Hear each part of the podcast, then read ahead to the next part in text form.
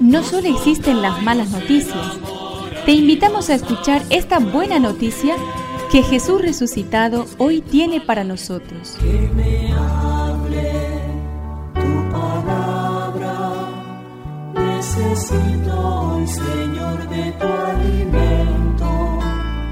Hoy en todo el mundo se escuchará esta palabra.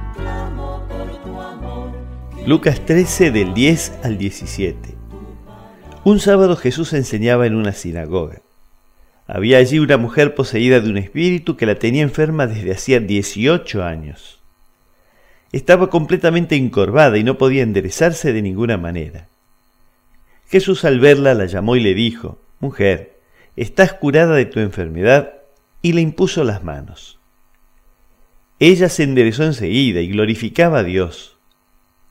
Pero el jefe de la sinagoga, indignado porque Jesús había curado el sábado, dijo a la multitud, Los días de trabajo son seis, vengan durante esos días para hacerse curar y no el sábado.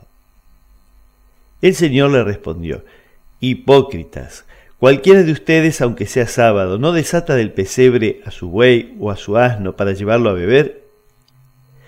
Y a esta hija de Abraham, a la que Satanás tuvo aprisionada durante dieciocho años, ¿No podía ser liberada de sus cadenas el día sábado? Al oír estas palabras, todos sus adversarios se llenaron de confusión, pero la multitud se alegraba de las maravillas que él hacía.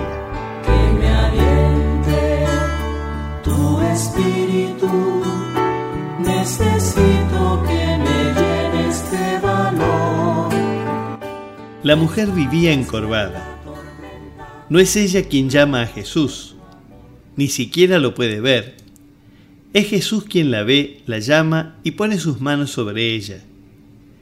La mujer queda liberada de la enfermedad que la tenía atada y comienza a alabar a Dios.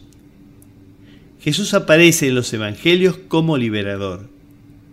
Su misión es liberar la vida, poner de pie a las personas, devolver la dignidad a los encorvados.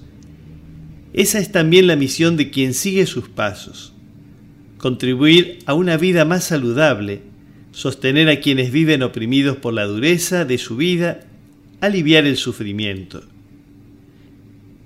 ¿Es este tu estilo de vida?